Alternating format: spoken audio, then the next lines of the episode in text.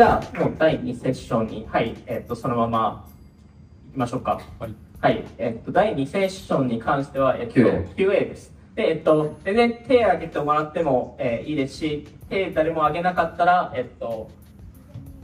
事前にもらった、ね、確かにここからスタートしましょうか。とりあえずここからなんかいくつか行きましょう。はい、せっかく用意してくれたし。じゃあ、原さん。じゃあ、えー、なんか当たりがありそうな気がしちゃう。やっぱこんな、こういうのだと。ちょっとだけフィルタリングしてます。あ、わかりました。これが、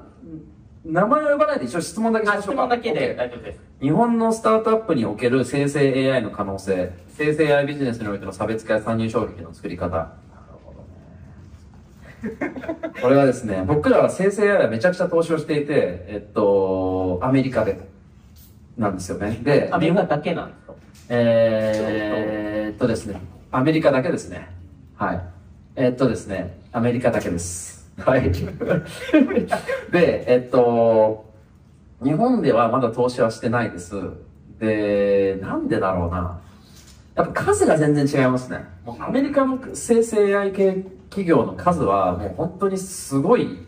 まあ、じゃあ桁が2桁は違うと思うんで、なかなかそこの差はありますと。で、多分僕らが意識するときに、じゃあファンデーションモデルに投資をするのか、アプリケーションに投資をするのかで言うと、ファンデーションモデルはやはりちょっと、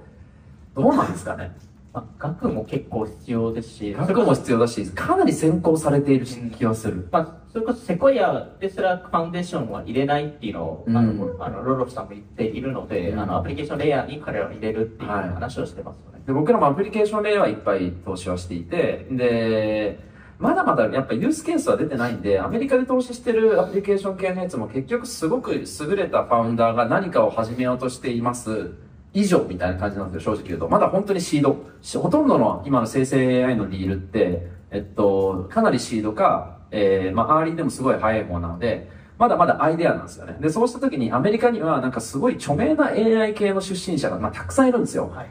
ていうのが少しのあの投資のしやすさの違いではあるかもしれない。まあ、元オープン AI 出身、そうです。元ディープマインド出身。そうです。元 Google の何とか責任者ですみたいな。はい。はい。っていうのがあるから、あの、シードの、ああの、投資機会っていうのはアメリカの方が今は見えやすい。でも全然今後そのちゃんとユースケースが確立されてこれだってなったら全く別だと思いますし、僕らの投資先でも B2B の会社は多分ほとんどみんな使使い始めてるみたいな感じですよね。まあ、あの、もうやっぱりその、アメリカを見てる中ですと、結構ステルス状況の会社が多いので、まあ、特にその、あの、もともとそのディープマインド出身の人とか、えー、例えばディープマインド出身、ディープマインドの多分、えっと、AI リサーチのトップの人、えー、が、えっと、多分1年ぐらい前に辞めてるんですけど、彼も立ち上げてるんですけど、あの、完全ステルスでやってるので、あの、なんで、やっぱりそういう案件はなかなかネットとかには出てこない、えー、ものも多いっていう、えー、ところなので、まあ、なんか今出てるものだけではなくて、裏、裏方には実は大量に、えー、もっとスタートアップが、えー、いるっていう、えー、認識はしないといけないですね。まあ、あの、まあ、一言だけじゃ、まあ、それでクイックに回しましょうか。なんか、僕思うのは、その、生成 AI とかピュア AI の会社ってそもそもどんだけあるんだろうっていうのを思ってて、なんか、我々としてはそこに投資をしてるというよりかは、何かお客さんに対して価値を提供するものの裏に、生成 AI 実は使ってますみたいな方がしっくりくる。で、例えばで言うと、僕ら投資先であの、ま、ま、えっ、ー、となんだ、 Netflix of 漫画っていうのかな？漫画版ネットフリックスみたいなことを目指してる会社に投資してるんですけど、それってあの日本の漫画を世界に翻訳して売っていくってことをやるんだけど、翻訳するときに、えっ、ー、と、例えばあの、擬音語っていうんですか？あそこが絵にかかってるじゃん。で、えっ、ー、と、それを純粋に日本語から英語に置き換えちゃうと、裏側の絵も少し変えなきゃいけなかったりとかするんだけど、それに生成 AI を使ってるみたいな。で、別にそれは生成 AI だから僕らその会社に投資したというかは、えっ、ー、と、ネット、漫画版ネットフリックスという会社、そのコンセプトに投資をしたくて、それの実現の手段としての生成 AI があったかなっていう、そそういう見方をしています。でも気をつけたいのは、なんか、その Y コンビネーターでもこういうのはダメなビジネスアイデアの探し方だよの例で、SISP って言うじゃないですか。ソリューションインサーチングプロブレム。だからまず解決策、こういう技術あるよ。で、これで何ができるかなっていうのだけはやっちゃダメっていうのがすごい基本だと思うんで、まあ生成 AI はそれが起こりがちではあるなと思いますよね。はい、じゃあ次の質問。はい、いきましょう。これ、これ。質問が4行ぐらい。一回多分よ4、4読みますね。はい。えー、投資判断の質、投資後の判断の質を高めるために取り組まれていること。判断の質を高めるためにどのように自分の過去の判断を振り返り、どのように次の判断に活かしているでしょうかと。いやーいい質問ですね。難しいな。確かにな。いや、あの、取り、僕から言っていい？取り組んでいることと、取り組めてないけど取り組みたいと思ってることがあって、えっ、と、取り組んでいることで言うと、えっ、と、自分が、まあ、VC やってると、多分年間100社は会うと99あのお断りとか見送ったりしてるんですけど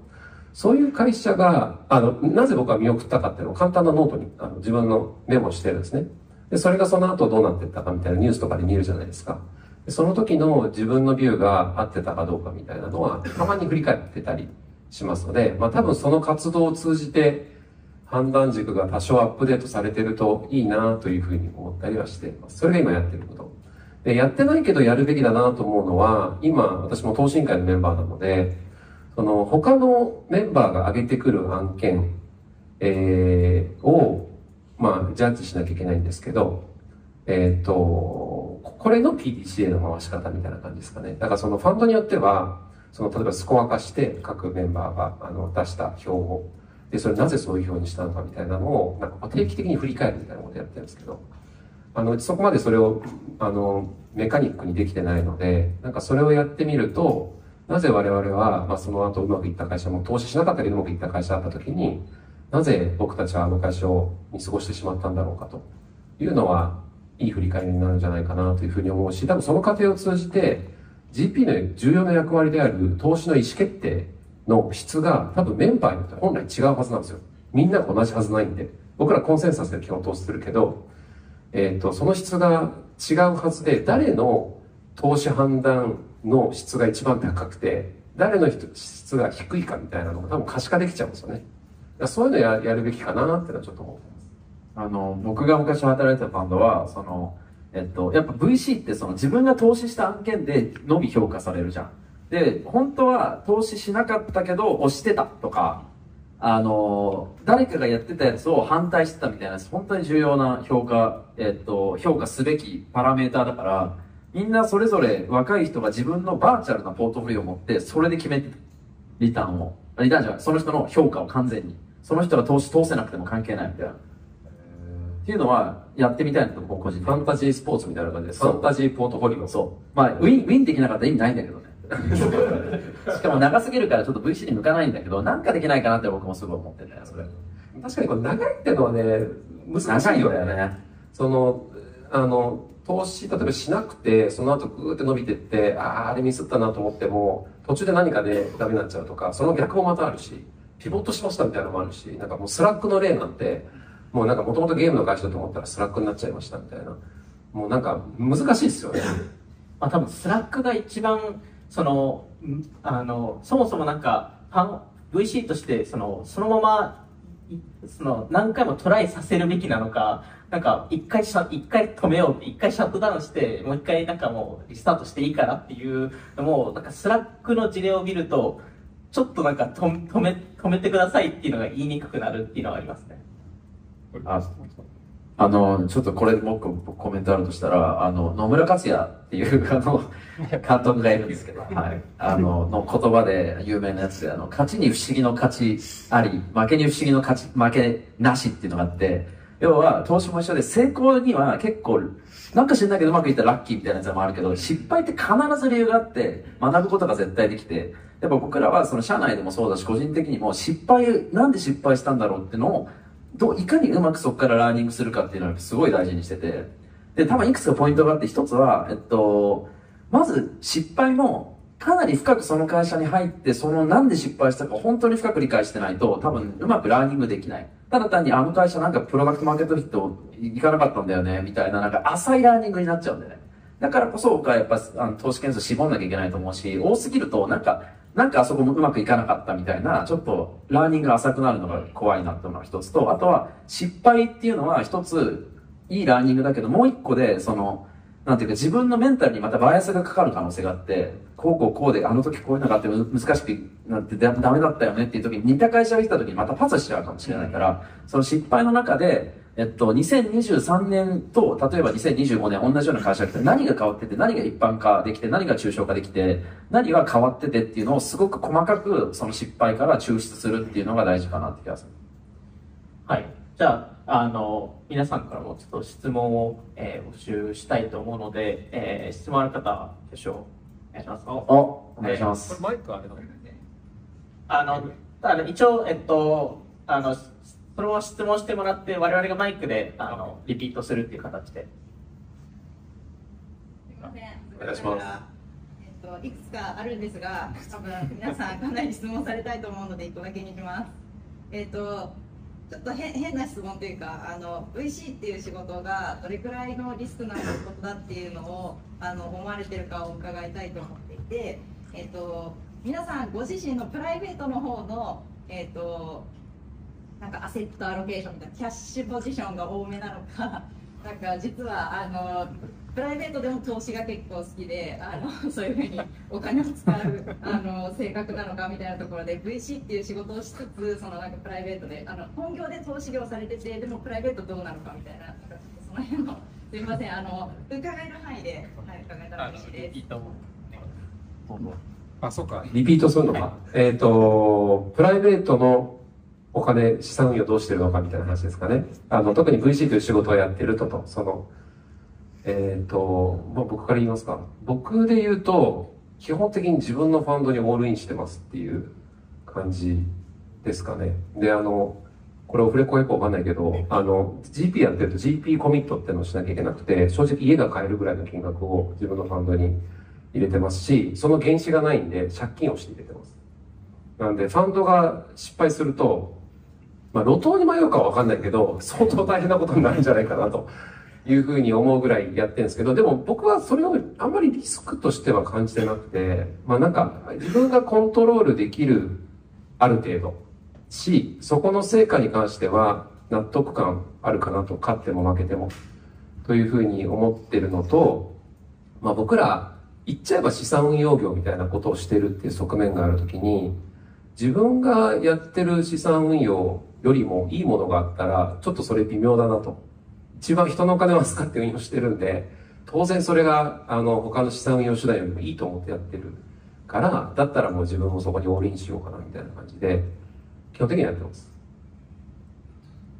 あの僕も僕結構投資が好きなんですけど個人的にで実は昔よりもだいぶ減ったんですよねで投資家をやればやるほど自分がすごい調べてあのその例えばさっき言ったように100社見て1社しか投資しないからそういうのやり続けるときにじゃあ自分があるあの上場株を見たときに自分、当たり前ですけど、同じように、今の僕、VC としての僕と同じぐらいの時間を使って選んでる人たちがいっぱいいる中で、自分が勝負できる気がしなくなってきて、どんどん。どんどん減ってきたんですよね。昔はすごい好きだったし、今も別に、あの、本質的には好きなんですけど、勝てる気しなくなってくる、どんどんみたいな感じがしてて減ってますと。で、あの、ちょっとさっきのこの質問の中で言えばすごいリスクがあるかどうかっていうのってすごい深い質問だなと思っていて、そのリスクって多分、いろんな意味があると思うんですよね。その、お金のリスク、えっと、だけじゃないんですよ、多分。VC やるのって。もう一個は、その、例えば、僕重要なリスクだなと思うのは、その、じゃあ自分の、あの、これままた別の、僕が好きなあの、アメリカの大学のバスケの講師のセリフで、えっと、あの、本に書いてあるんですけど、ちちなみに誰、誰？あの、あの、なんだっけ、UCLA の人。?UCA、あ、UCA。ああの、もう亡くなってるんですけど、あーやばい忘れちゃった。で、その人が言ってるのが、えっと、成功と失敗の基準。せ何が成功かっていうと、自分のポテンシャルをフルに達成できたら成功。試合に勝てようが負けようが。で、それができなかったら失敗。で、多分それって僕重要なリスクだと思っていて、すべての職種において自分がフルポテンシャルになるための努力をできるんであれば、えっと、リスクはない。けど、それができない環境だったら多分僕はそれリスクありだと思うんですよね。っていう意味で言ったら VC ってその自分のフルポテンシャルに僕らは多分今のやってるから気に入って。なので多分そこのリスクはもう感じてないんですよね。お金のリスクはあるかもしれない。でもちなみにキャリアとしてのリスクはめっちゃあります。なぜかっていうとめちゃくちゃ使えないスキルしかないから。もう僕らだって、うん、この年になって部下の数2人とか、あの、マーモワンのやり方とかわかんないし、あの VC って、特にアメリカのすごい、あのトップティアの VC もそうですけど、組織ボロボロなんですよ、みんな。もうね、マネージャーとしての質が低い人が多すぎる。っていう意味で、キャリアとして僕は VC の人を採用するのはお勧めしないです。っていう意味で言うと、キャリアリスクはむちゃくちゃあると個人としてプレイヤーとして大体やりますからね。そうそう、一番間違いです、VC やる全然とこご50歳とかでも全然やったりそうそうそうそう。本当にね、とんでもないですよ。そのリスクはすごいあると思う。確かに。よほどなんかそういう組織をすごい意識して作ってない限りですかね。まあでもあの、僕もまあ前職 VC だったっていうか、まあ上場会社だったので、いろいろあの制限があったっていうのもあるんですけど、あの、えー基本的に株式投資は全くしてなくて、あの、えー単純に全然違うスキルセット、えーなので、なので、あの、そこにもう未上場株だけ、えーを見ようって思った、えーっていうところですね。はい。じゃあ、えっと、次の質問。あ、じゃあ、はい。とさっきあのノンコンセンサスの投資の話されると思うんですけど、お三方がその、えっと、ルールとしてそういうものにこう投資しようっていう時に、なんかどういうルールを張ってるかみたいなことだったりとか、逆になんかこういう基準で今まで投資したみたいなとか、お伺いします。社の例とかでも。じゃあ、あの質問としては、そのノンコンセンサスの投資をするときの、まあ、判断基準でしたり、まあ、なんかルールがあるのか、えーっていうところですね。でもね、あ、でもねとか言ってあれですね、えっと、どうなんだろうな。ノンコンセンサスかどうかを判断する基準っていうのは、どうだろうか。あんまり他の VC の人と話さないけど、あの、ただ、例えば、ある会社とかに行って、実はその会社がもう何社も回ってたりするとは一つのシグナルだと思いますし、その会社の人がもう全然他の VC とコンタクトがないっていうのも一つのシグナルだと思います。で、逆にめちゃくちゃコンセンサスだなって思ってるのはもうなんか、その人の起業家の Facebook ページ見たらもう左上全部 VC の人みたいな、なんか、みたいなやつで、なんかもうすごいやってるじゃんみたいな感じのやつは僕普通に単純にコンセンサスだなと思いますけど。あの、ノンコンセンサスというふうに言うかわからないけど、社内の投資委員会で反対される案件とかあるんですよ。自分がいいと思ってあげても、それが反対される。で、あの、いろんな理由で。で、まあ、それ一個一個は、まあ確かに、まあ、ごもっともな理由なんですけど、まあなんかそれを受けて、ひるむ時と、ひるまない時ってのがあるんですよね。で、僕の中の一つのそのリトマス紙的なやつで言うと、その、投資委員会に反対された時に、なんかこう、机を叩いてでも投資対価みたいな、とか、えー別ので言うと、その投資委員会に向けて、まあ大体結構こう、数、数日前、一週間ぐらい前からいろいろ、悶々と考え始めて悩んだりとかいろいろして、それこそシャワー浴びてる間、ランニングしてる間も考えるんですけど、なんかこういう、あの、ふっとした時にずっとその案件のことを考えているかどうか、みたいなの僕にとってのリトマス紙で、なんかそれがあんまりないと、そういうふうに投資委員会に反対された、反対された時に机叩けない気がしていて、でも、何もない時にもずっとその会社のことを考えてるみたいな。まあ、ある意味恋とかに近いかもしれないですけど、なんかそういう状態になってれば、まあ、なんか投資委員会に言われても、えー、机叩けるし、まあ、その結果、ちゃんと説得はして投資できるかなというふうに思うので、あの、まあ、そういうのありますかね。なんかその社内でのノンコンセンサスなんだけど、えーそれに対してひるむかひるまないかみたいな、いうのは一つのリトマス紙になってる気がします。まあでも、あの、まあでも、あの、やっぱりそこの部分はありますし、なんか、それを、それを社内の機能としてちゃんと作るのも大事ですよね。そう、まさに。あの、僕今、投資委員会の立場でいると、あの、あれは全部、あえてそうしてたんだっていうか、あの、結構うちの投資委員会激しいんですよ。マジでもう、なんかものすごい激論みたいな感じになったりもするんだけど、なんかある意味、その投資の立場からすると、そういういろんな角度から質問とか、こう、周り、詰めっていうのが正しい言い方がわかんないけど、そういうのやったときに、この担当がひるむのかひるまないのかみたいなの結構重要で、ここんなことでひるむんだったら、あんまりコミット弱い、コミッション弱いんじゃないの？みたいな、いうのもある。あれは結構わざとだったんだなっ。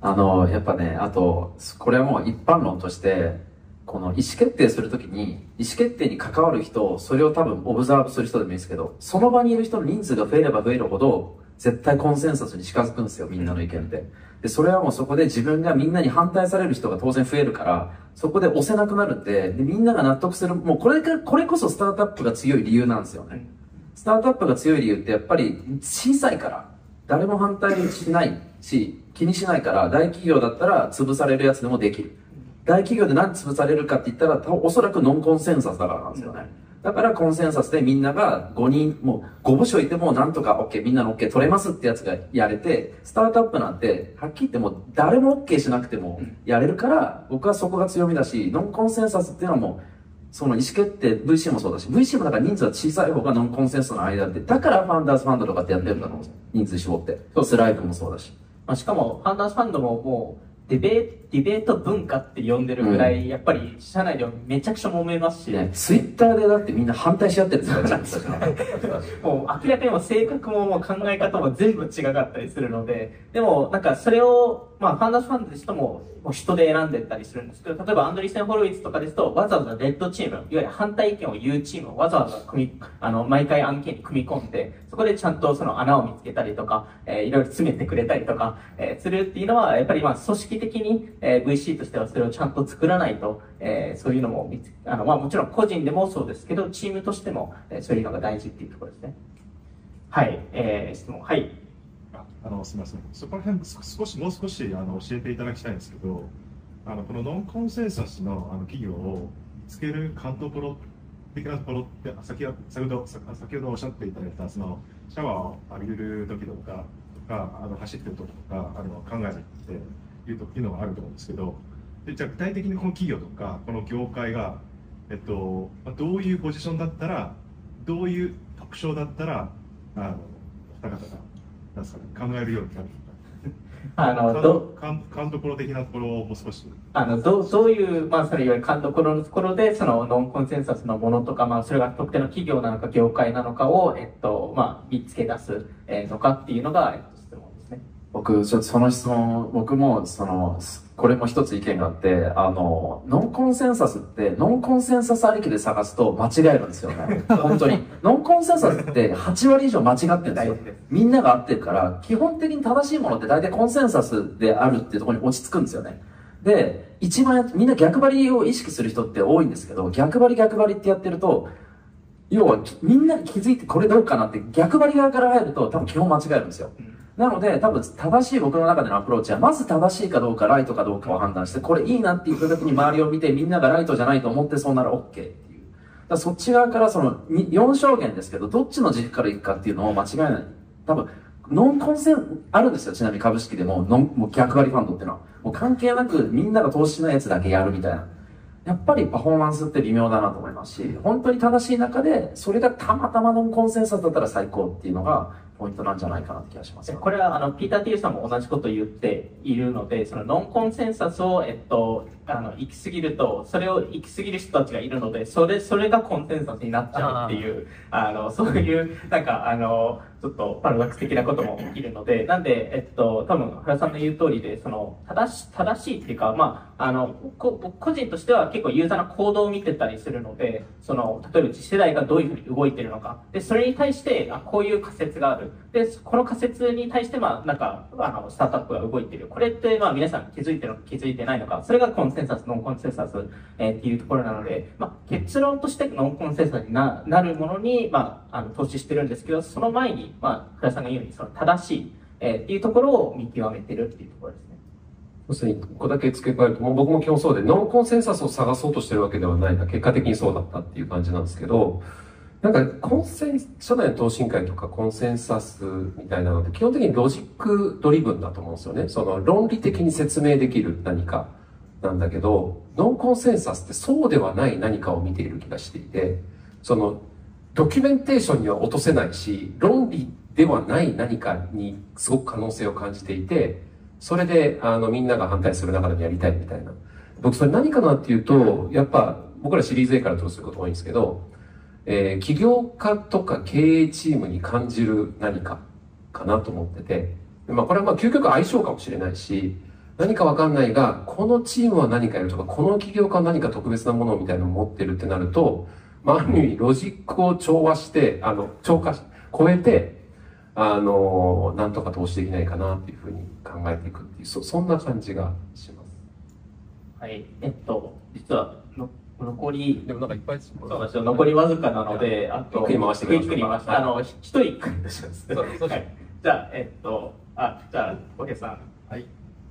えっと、VC 経営の、まあ、次のイノベーションっていうのが、まあ、どこにあるのかなと思ってまして、結構その投資戦略のノンコンツもあると思うんですけど、先ほどの話で、VC の経営の仕方自体にもコンセプトやっぱあると思うんです。で、結構日本だとやっぱアンドリーセンモデルみたいなのが結構一応化するっていう傾向があると思うんです。例えば、私もこうファーストワンタイムマネージャーでやってて、なんでこうファンドレイズで、例えばその、あの、ファーストクローズなんかってくると、最初にコミットくれた LP と最後に入った LP って結構やっぱ、ファンドマネージャーの人と全然こう重要違ったりとか、ただそのインスト一緒だったりとかするとかってあると思いますし、なんかその GP って本当に10年間100%その結構契約書でこう縛られるのもあると思うんですけど、それってなんか今の時代に合ってるのかなみたいな、結構なんかそういうのもあったりとか、もしなんか自分が新しくこう、まあ今のファームでやれるやれないだと思うんですけど、空でこうファンドを作った時に、こう何か仕組み的にハックするとか、戦略的にハックしたいみたいなことってなんかあったりするのか、ちょっとマニアックなんですけど、あの、質問としては、その VC のの経営の中でイノベーションを、まあ、どう考えるのかっていうところで、まあ、もし、まあ、ゼロからスタートする場合は、例えばその10年規模のファンドとか、まあ、なんかそこの仕組み自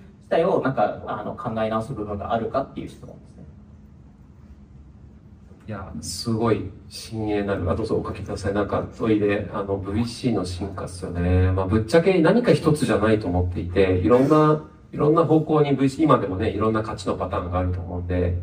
いろんな方向に進化していくんだろうなというふうに思うんですけど、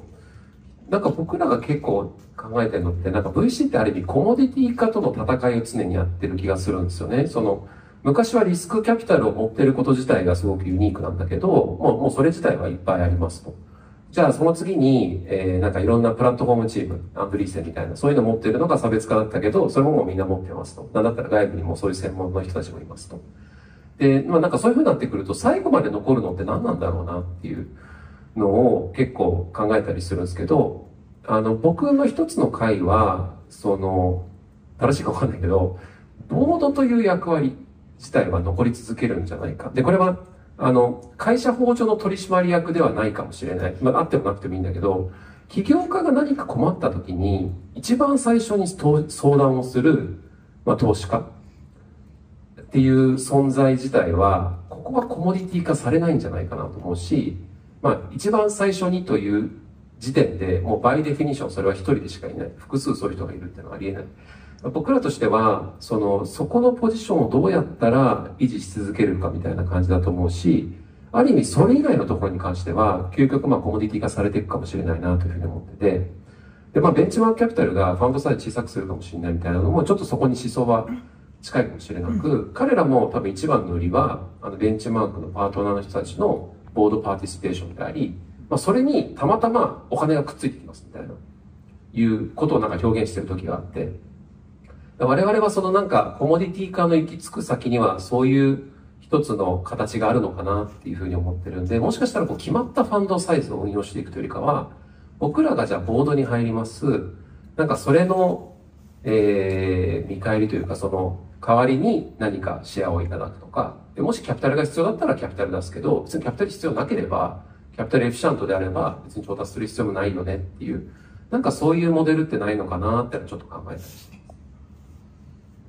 なんか、あの、イノベーション、えっと、多分イノベーションがまずそもそも必要かどうか問題が絶対あって、その、イノベーションが、要は、その VC を回るエコシステム、起業家なのか技術なのか、会社の数なのか国なのか、何が変わって何が変わらないのかっていう判断したときに、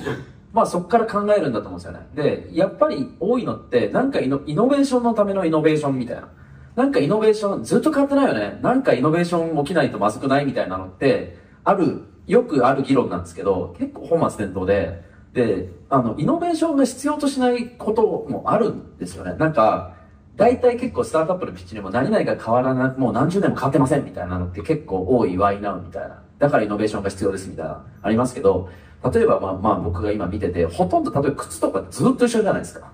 でもいいじゃないですか。でも、あ、その同じ論調としては言えることも言えると思うんですね。靴ってもう何百年も変わってないから靴にイノベーションが起こるべきない。みたいな。でもなんで靴が変わらないかって言ったら人間の足の形が変わらないからだし、ですし。っていう意味で多分同じように VC でも何かが変わるけど何かは変わらないっていうことを考えた時に必要であれば変わる必要のかもしれないけど別にイノベーションが必要じゃない時にイノベーションを考える必要がないのかなって気がするんですよね。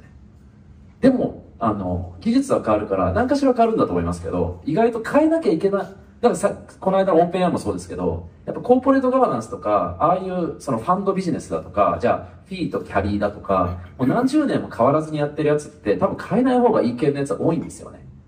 で、何でもかんでもこれはイノベーションやってってやると、結構、あの、悲惨なことになったりする可能性はあるかなって気がしますけどね。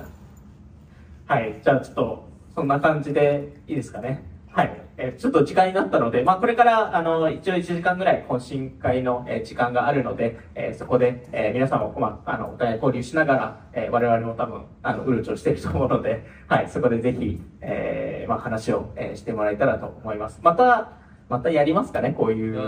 はい。ありがとうございますはい。あありがとうございます。まあ、また多分、どっかのタイミングでこういうイベントとかやると思うので、あの、えーその場合はちょっとあの、100人ぐらい入る箱を探しているので、はい、そ、ちょっとそこら辺とかを、はい、あの、協力できる方、えー方がいれば、はい、お願いします。いやでもなんか本当にめちゃくちゃ嬉しいです。あの、あの普段僕ら、ポッドキャストで、あの、基本的にこの、この3人の顔を見ながらやってて、誰が聞いていただいてるかってなかなかわかんないんですよね。で、なんですけど今日初めてこういうイベントやって、あの、実際聞いていただいてる方にお会いできて、こうすごい熱も感じますし、あの、めちゃくちゃ嬉しいなと思って、この後の懇親会も楽しみですし、またこういうのやりたいですね。なんかその、本当にちょっと日本ってガラパゴスとか言われがちなんで、でそういうのは僕らも変えたいと思ってこういうのやっていて、でできるだけ海外の情報を入れてみんなにお伝えして、で、あ、これが普通なんだ、これが世の中の当たり、世の中っていうかアメリカとか、そのヨーロッパとか中国とかいろんな国の当たり前なんだっていうのを、やっぱり日本ってなかなかそれがあの日本語でメディアとして少ないのもあるんで、できるだけ伝えたいなと思ってやってます。なので、えっと、はい。なるべく僕らもこれ続けて、ちょっとでも、まあ基本的にノンプロフィットで何のあれもないんで、あの、やめるときはやめますけど、